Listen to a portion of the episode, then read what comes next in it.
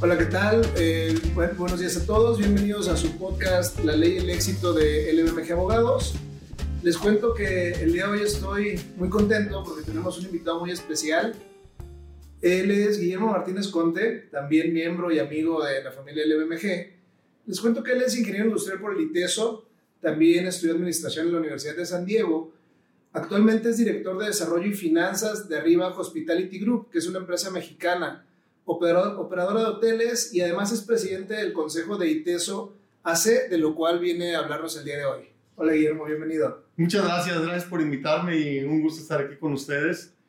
Eh, y obviamente, bueno, pues como dices, miembro de la familia de, de aquí del equipo de abogados, los conozco muy bien de hace muchos años, grandes amigos y una firma de abogados de mucho prestigio y respeto. Gracias, gracias Guillermo. Al contrario, creo que nosotros estamos agradecidos de que estés aquí con nosotros, que hayas aceptado participar en, en, esta dinámica que hacemos dentro de este podcast, que como siempre hemos dicho, es, está dirigido para, para todo el público, ¿no? Para todas esas personas que, que, quieren conocer un poquito más de ti, una personalidad en el, en el, mundo empresarial aquí en Guadalajara y, y que además de, de, tener una función tan relevante y tan compleja en el mundo empresarial, pues todavía te das la oportunidad de participar en, en ITESO AC. De verdad que te reconozco y admiro, admiro tu esfuerzo, Guillermo.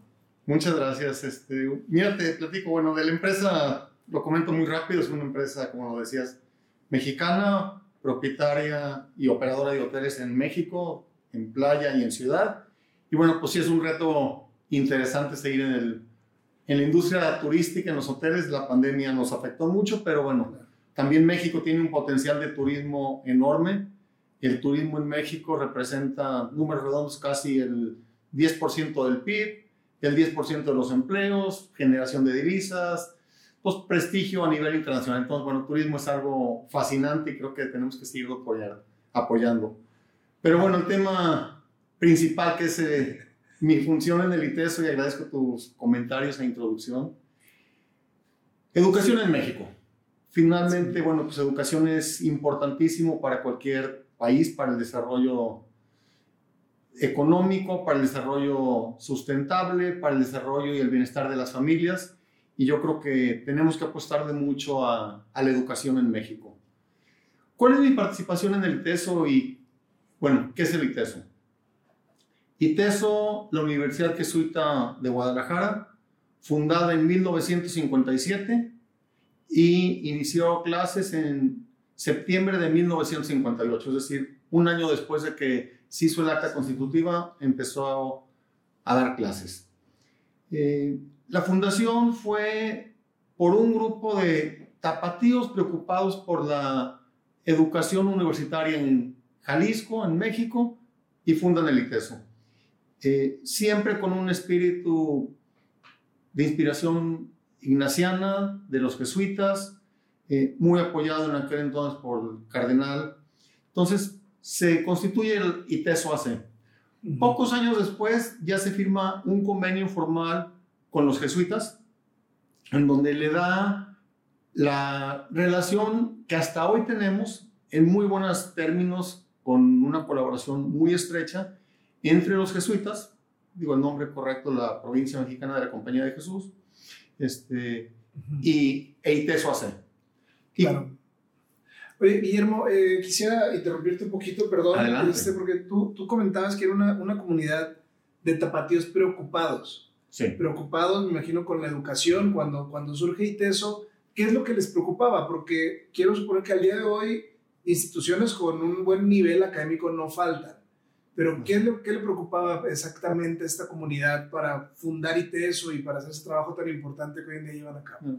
Mira, en aquellos años, bueno, existía la Universidad de Guadalajara uh -huh. y la Universidad Autónoma de Guadalajara ambas instituciones educativas de muchísimo prestigio y respeto y hasta la fecha siguen teniendo una gran influencia en la buena educación. Pero se veía en aquellos años, obviamente yo no estaba, este, claro. pero sí se veía que había espacio para una universidad en Guadalajara con este espíritu ignaciano.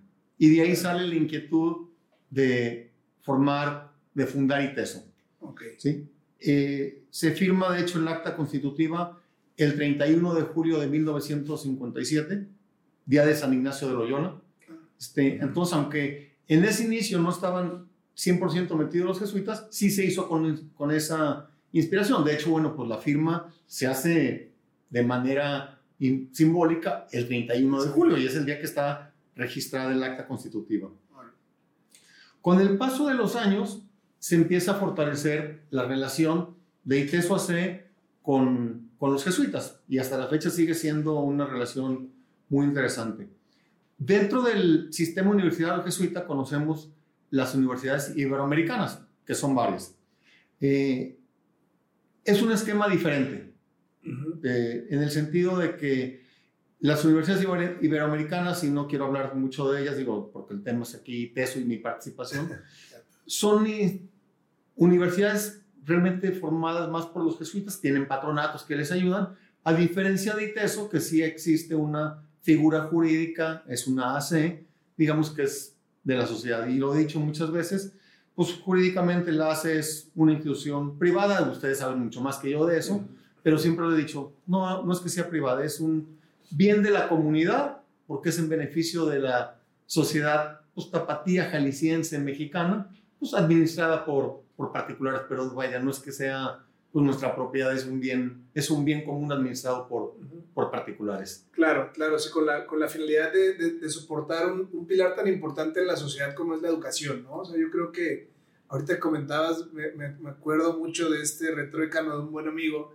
que decía que hoy, hoy en día no necesitamos más, más buenos abogados, necesitamos abogados buenos. Es correcto. Claro, es más, es más importante esta calidad moral y esta calidad como seres humanos que, que yo sé que, que, comparten el ITESO porque yo fui parte de su claustro académico hace, hace unos años y, y entiendo que, que, privilegian muchísimo eso, ¿no? Que es, muy importante, sí el aprendizaje, evidentemente, sí el rigor académico y todo eso, pero también lanzar mejores seres humanos al mundo. Es correcto, es un tema muy importante lo que mencionas y haré un comentario de una frase del padre Korvenbach, que fue superior de los jesuitas ya hace algunos años. Y, lo que él, y yo le he dicho muchas veces, y bueno, muchas personas en el ITESO y los jesuitas por todo el mundo lo han dicho muchas veces, y lo que él decía es que no hay que formar a los mejores del mundo, hay que formar a los mejores para el mundo. Es decir, sí formar profesionistas competentes, capaces, con saberes profesionales, con excelencia académica, pero sobre todo con un compromiso social, comunitario, de poder apoyar a México, digo en el caso del ITESO, para construir una mucho mejor sociedad, una sociedad más justa, más humana, más equitativa, que ayude más al desarrollo pues, del país y de todos los mexicanos. Por eso la frase del padre Kolbenbach, a los mejores para el mundo. Y yo creo que esto que, que mencionas, y bueno, y que tú lo viviste en algunos años en el ITESO, creo que es una parte esencial de lo que es la formación ignaciana, el compromiso de los jesuitas en, en la educación, en donde, bueno, es, la, es una red de, de educación muy grande en todo el mundo, muchísimas universidades, eh, universidades, colegios y mucho apostolado de, de formación. Entonces yo creo que esto que mencionas sí es una característica del ITESO, en donde es formar profesionistas competentes, pero con ese compromiso social. Y calidad humana. Totalmente de acuerdo. Sí, bueno, tengo el claro ejemplo aquí enfrente de mí. Muchas gracias. Sin lugar a dudas. Oye, eh, Guillermo, entonces me queda muy claro qué, qué, es el ITESO, un poquito de, de la filosofía ignaciana, pero entonces, ¿cómo el, director de desarrollo y finanzas de un grupo empresarial tan importante, cómo le hace ahora para lidiar con, con esa función empresarial y aparte formar parte de ITESO AC? ¿Cómo llegas a ITESO AC? ¿Qué, ¿Qué es lo que ocurre? Mira, es una historia interesante y lo comento. Y bueno, el tema de ligar una actividad profesional que todos debemos tener con un tema de un trabajo en beneficio de la comunidad, yo creo que es algo que todos debemos de hacer de alguna otra manera. Yo le llamo a ese trabajo fuera de nuestras oficinas Horas México. Me encanta. ¿Cuántas horas le podemos dedicar a una labor social, comunitaria, de apoyo y puede ser, digo, en mi caso, en la parte de educación en la universidad, y ahorita comento cómo llegué al ITESO.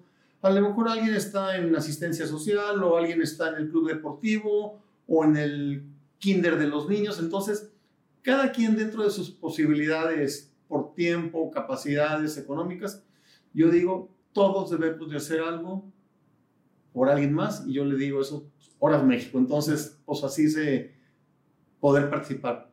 ¿Cómo llegué al ITESO? Bueno, ya lo mencionabas, estudié ingeniería industrial en el ITESO, soy generación 80-84. Eh, aprendí muchísimo y me la pasé fenomenal.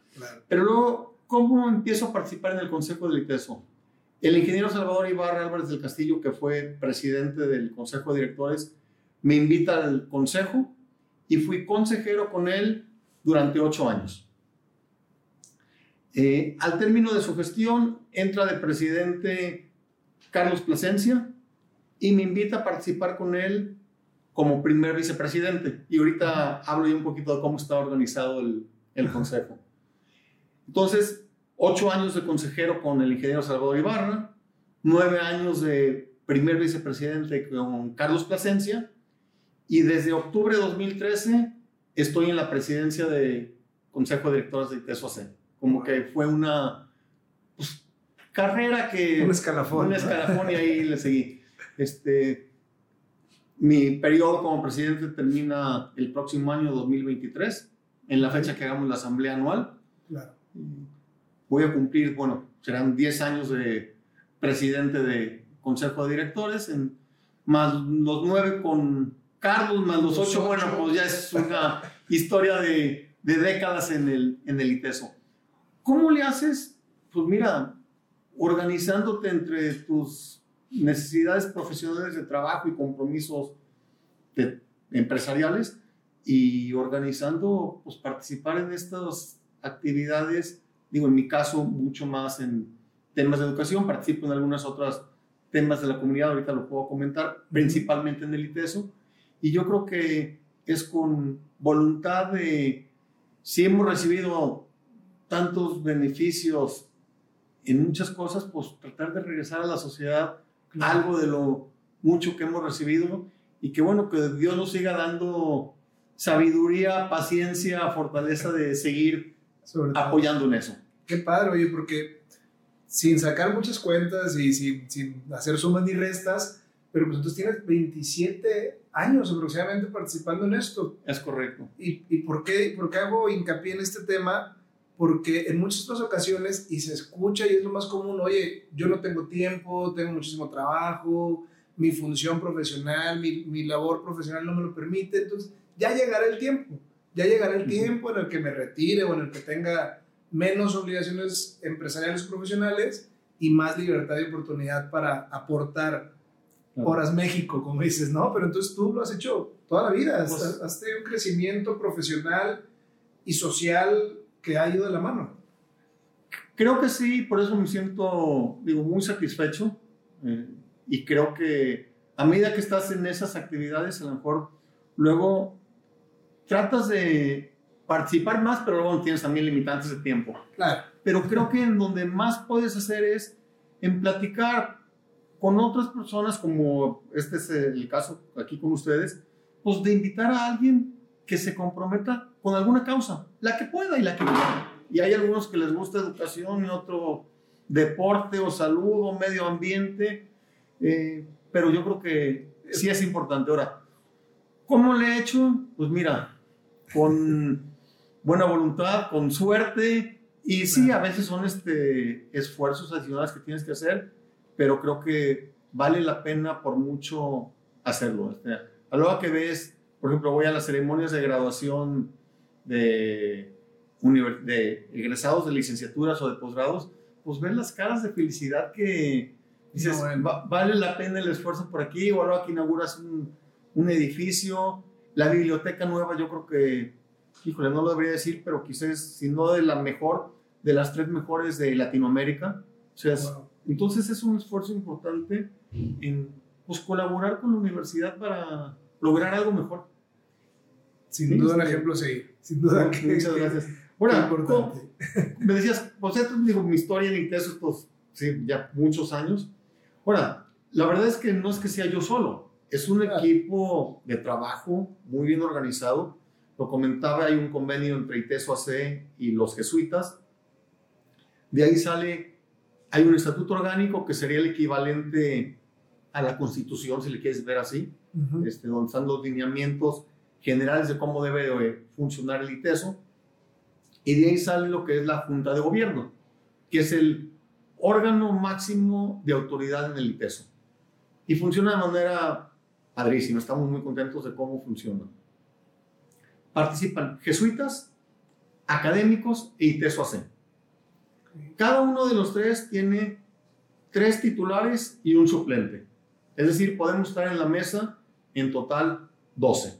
Ujú. Si están presentes los tres titulares, el suplente tiene voz, pero no tiene voto.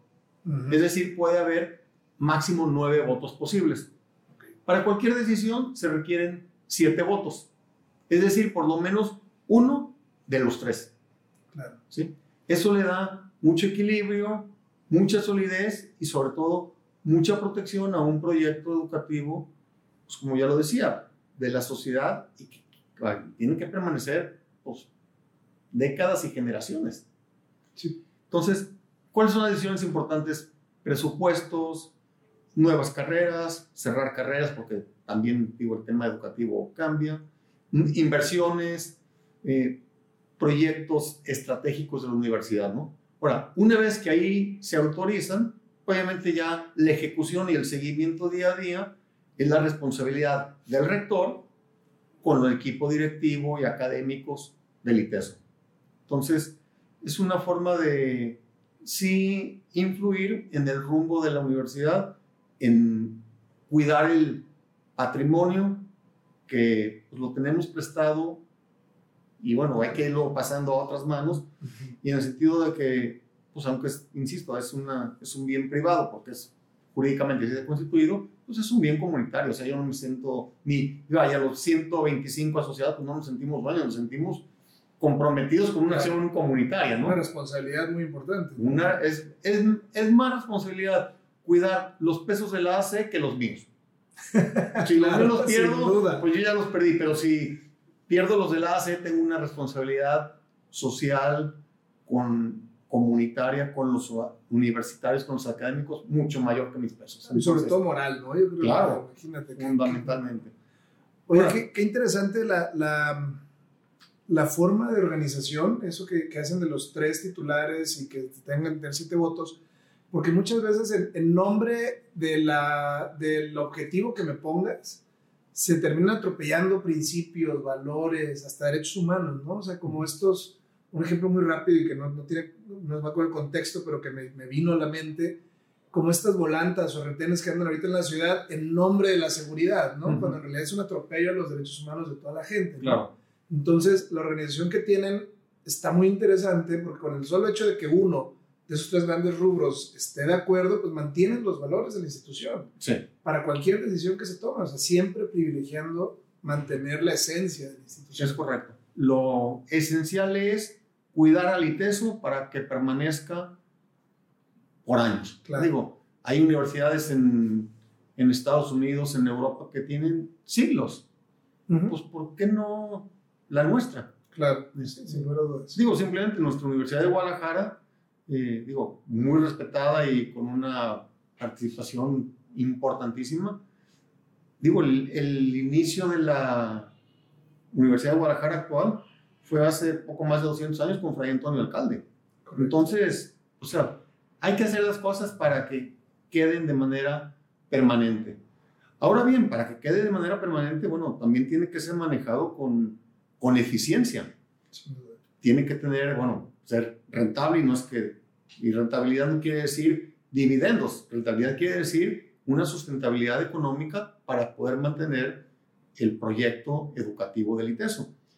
Y de ahí brinco a otros puntos muy importantes en donde decía ya de la Junta de Gobierno, pero hay otros dos comités muy importantes que también participan, eh, parte del- de la universidad académicos, el rector obviamente, y de ITESO AC, en donde ahí ITESO AC, no, no por número de participantes, sino por la posibilidad de dar opiniones más calificadas, porque, bueno, tenemos esa experiencia, esos conocimientos, está el Comité de Finanzas y el Comité de Construcciones, en donde el Comité de Finanzas es revisar con mucho mayor profundidad los estados financieros del, del ITESO, presupuestos, pero también ver cuáles son las mejores inversiones que se pueden realizar para poder tener pues, un criterio económico sustentable a largo plazo.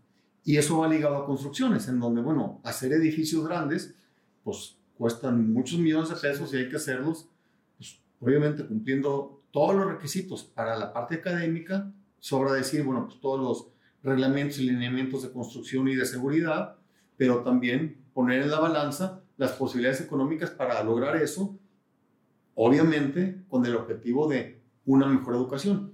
Entonces, eso creo, sí es muy importante, eh, ahorita que lo mencionaba, o sea, esa combinación de talentos, llevarlo a esas instancias para poderle darle una solidez a mediano y largo plazo al ITESO. Y finalmente que sea algo sostenible económicamente, académicamente y también desde el punto de vista de medio ambiente, o sea, ser cuidadosos, por supuesto, sustentable, sustentable en todos sentidos.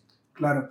Bueno, y la verdad es que eh, yo he visto un, crecimiento muy importante del ITESO en los últimos 10 años, o sea, tanto en infraestructura, o sea, edificios y todo eso, también en, en oferta académica y en, muchas de esas cuestiones, de hecho, ¿no?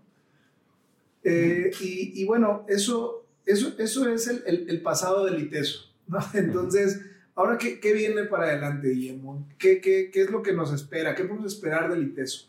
Claro. Cosas muy interesantes. Efectivamente, decías cómo se ha desarrollado los últimos 10 o 15 años de manera extraordinaria.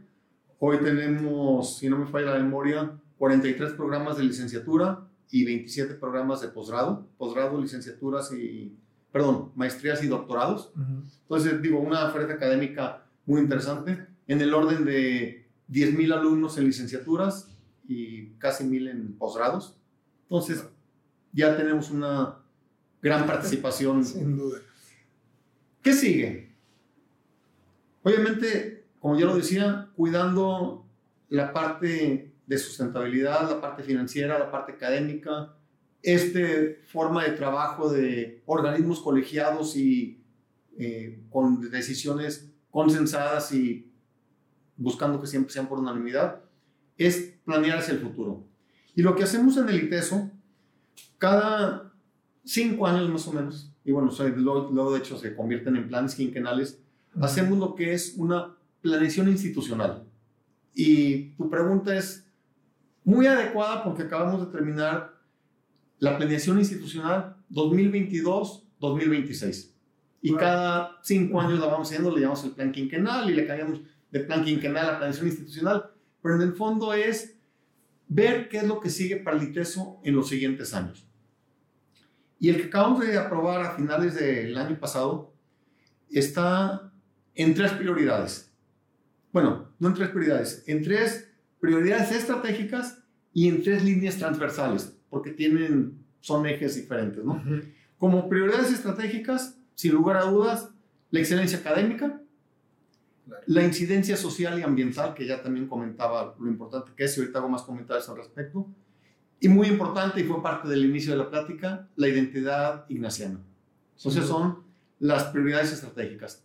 Pero también está ligado a tres líneas transversales, que es la internacionalización, ya lo comentaba también, la administración sostenible.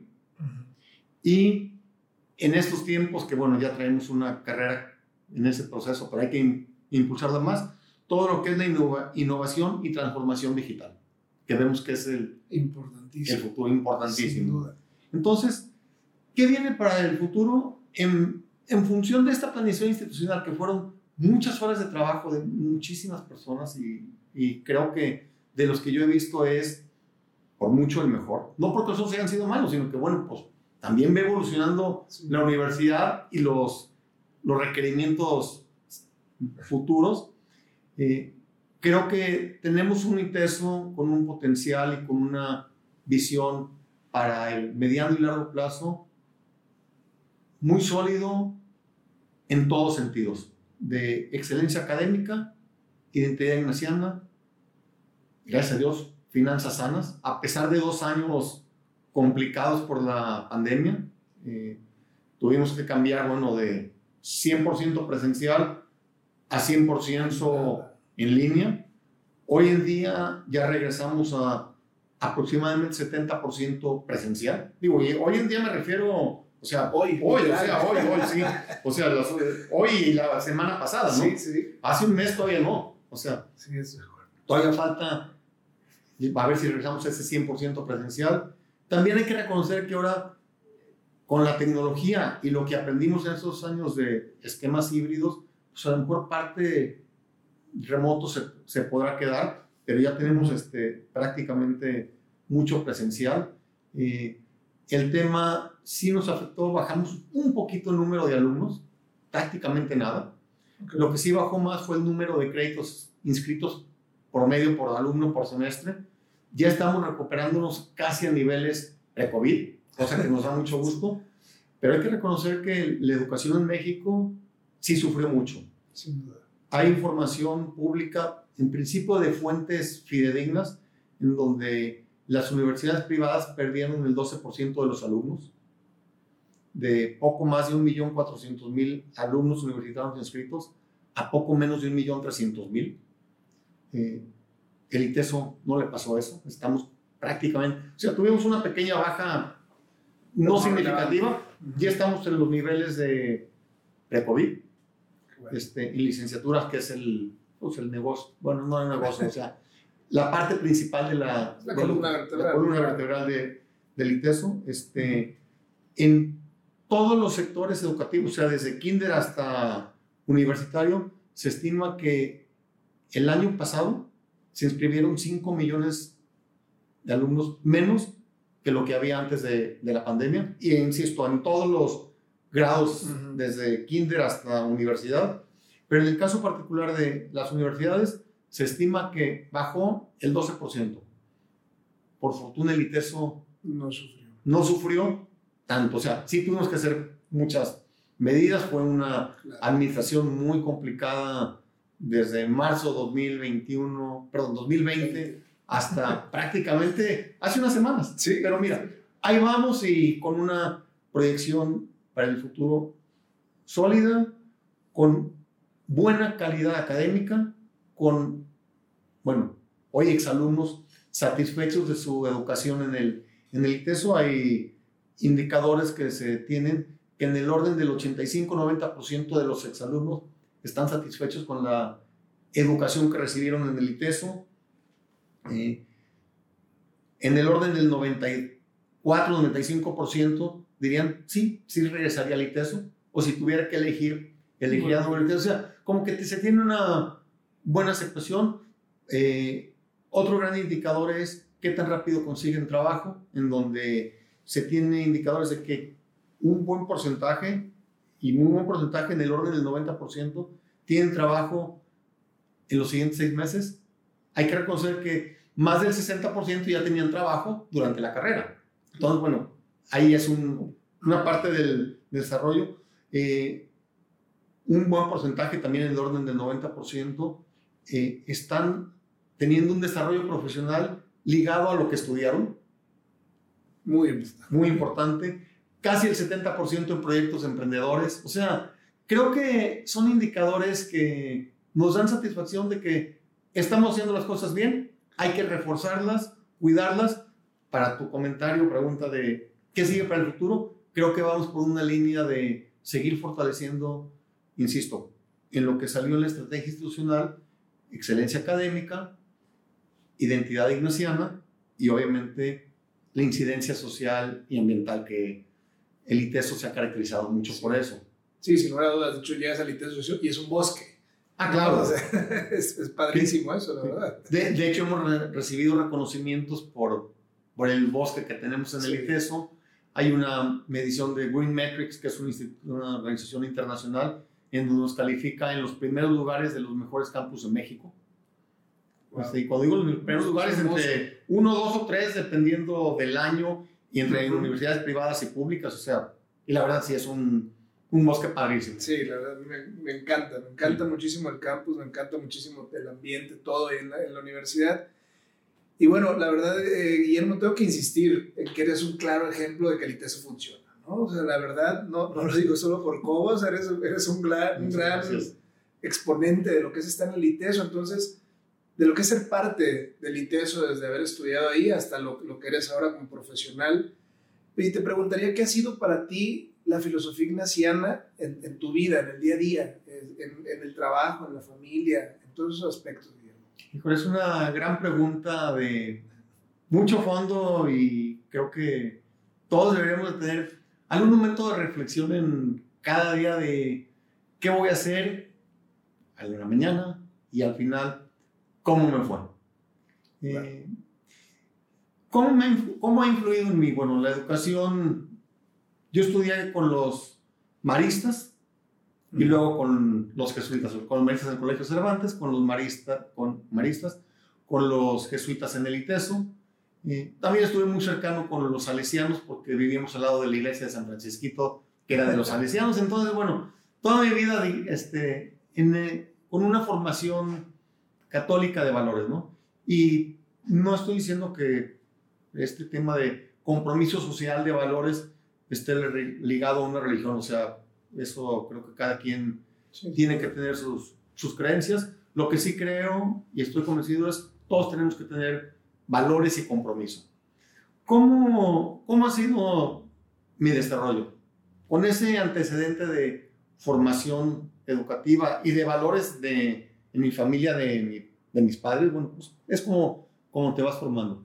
Pero yo creo que lo que vas desarrollando en el transcurso de la vida es qué estás haciendo, además de tu trabajo profesional, por generar algo más de beneficio para la comunidad. Por situaciones, como ya lo comenté, bueno, pues a mí me tocó estar en, en educación, estoy feliz en el ITESO, yo creo que es una de mis mayores satisfacciones poder estar colaborando con el ITESO. No necesariamente por haber estudiado en el ITESO, este, pues estoy en el consejo, porque bueno, hay muchos consejeros que a lo mejor no son del ITESO, y, y años antes pues no había egresados del ITESO y ahí estaba el consejo, ¿verdad? Entonces, creo que fue una serie de factores de educación, valores familiares que me llevaron a estar aquí.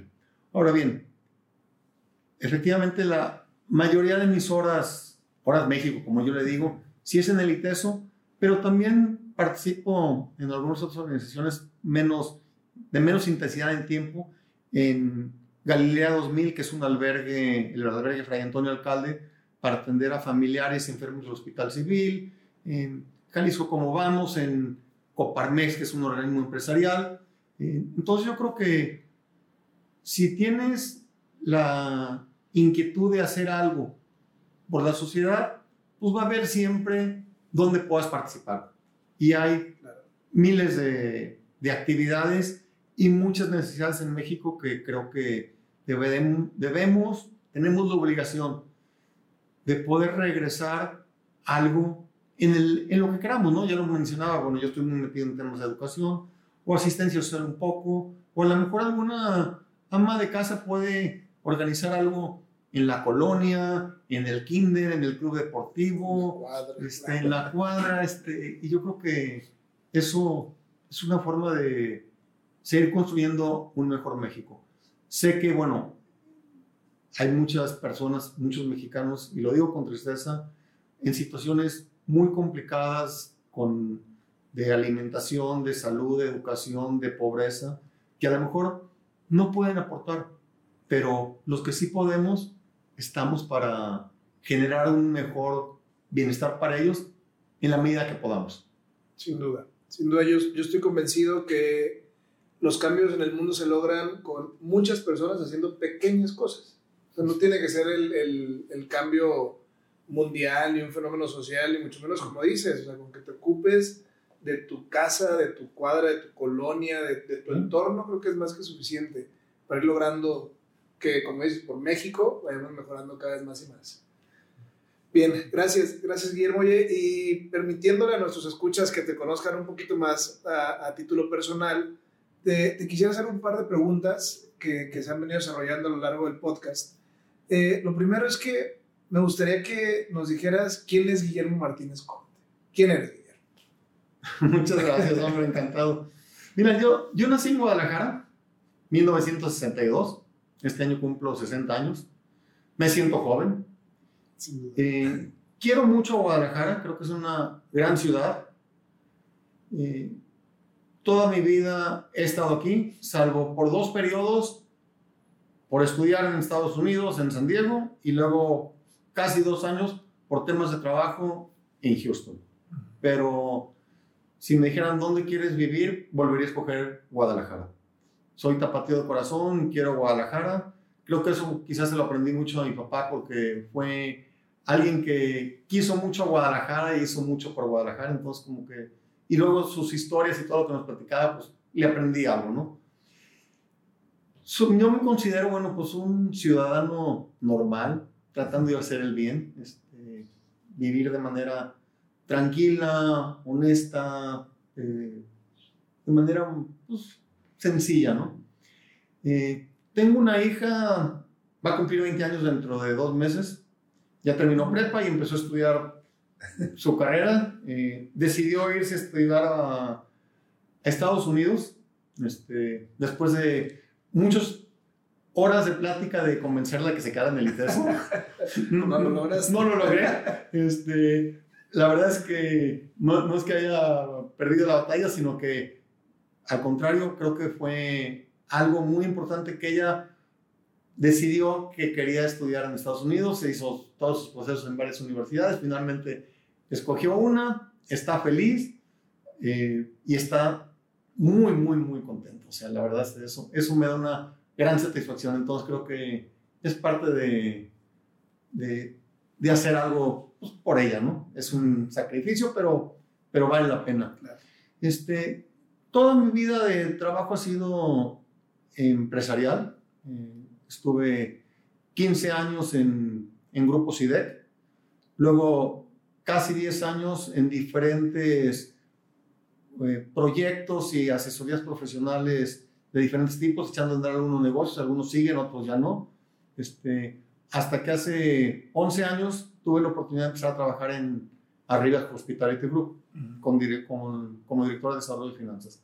Entonces, en mi plan profesional he sido, digamos, profesionista ejecutivo de, empresas cumpliendo con lineamientos, con temas de gobierno corporativo, cosa que me gusta mucho, ser muy institucional en todos sentidos, tanto en la parte empresarial como en la parte que ya comentaba de, del ITESO. Yo creo que el tema de ser respetuoso de lograr temas institucionales da muchísima tranquilidad. Quiero seguir aportando lo más que pueda de mí por mi trabajo profesional a la empresa y por mi por responsabilidad social, si le quieren llamar así, en temas comunitarios. Hoy en el ITESO, en el futuro no sé en dónde, pero creo que vale la pena y es un gran compromiso que tenemos que hacer. Pero, pues mira, me considero un mexicano comprometido con, con mi país. Me preocupa mucho la situación actual de México creo que tenemos que trabajar mucho por la unidad, por el respeto, por saber escuchar ideas diferentes a las nuestras, no ser agresivos ni difamatorios, sino escuchar y saber consensar. Y yo creo que México está en una situación en donde la polarización que se ha hecho en los últimos tres años, y lo digo con esa claridad, no nos ayuda. Creo que tenemos que regresar a buscar unidad, pero sobre todo poder escuchar a partes contrarias y creo que la una de las cosas más valiosas que tenemos es precisamente, o sea, si hay diversidad de opiniones, hay que escuchar todas para lograr consensos. Y sí me preocupa en ese sentido México. México es un gran país. 125, 128 millones de mexicanos. Yo creo que todos comprometidos con un México mejor. Creo que sí tenemos que luchar por, por una, una unidad, un país más justo, con más paz, con más armonía. Y creo que es una responsabilidad, ahora sí, de todos los mexicanos, pero luchar por un, por un mejor México, insisto, con, con más unidad, pero sobre todo con la sabiduría de saber escuchar opiniones diferentes y ahí lograr consensos y nuevas formas de, de trabajar, de desarrollar, de contribuir y de seguir participando. Claro, sin duda. Bueno, Guillermo, eh, pues quiero agradecerte el tiempo que compartiste con nosotros y reconocerte que sin lugar a dudas en tu caso el ITESO y la frase que, que mencionaste se cumplió, sin lugar a dudas eres una persona de las mejores para el mundo. Muchas gracias. gracias por estar con, con, nosotros, gracias por compartir un poquito de, de, de ti, de tu función en ITESO y, y, en general en la sociedad. Muchas gracias, encantado de estar aquí con ustedes, gracias por la invitación y pues mira, yo creo que mi palabra final es invitar a todos los mexicanos a seguir trabajando por, por un mejor país, reitero, más justo, con más paz y que sea de mucho mejor bienestar para todos. Claro. Sin lugar a dudas hay que hacerlo. Y bueno, otra vez muchas gracias y agradezco a todos sus escuchas por haber estado con nosotros en su podcast La Ley del Éxito. Nos vemos pronto. Muchas gracias.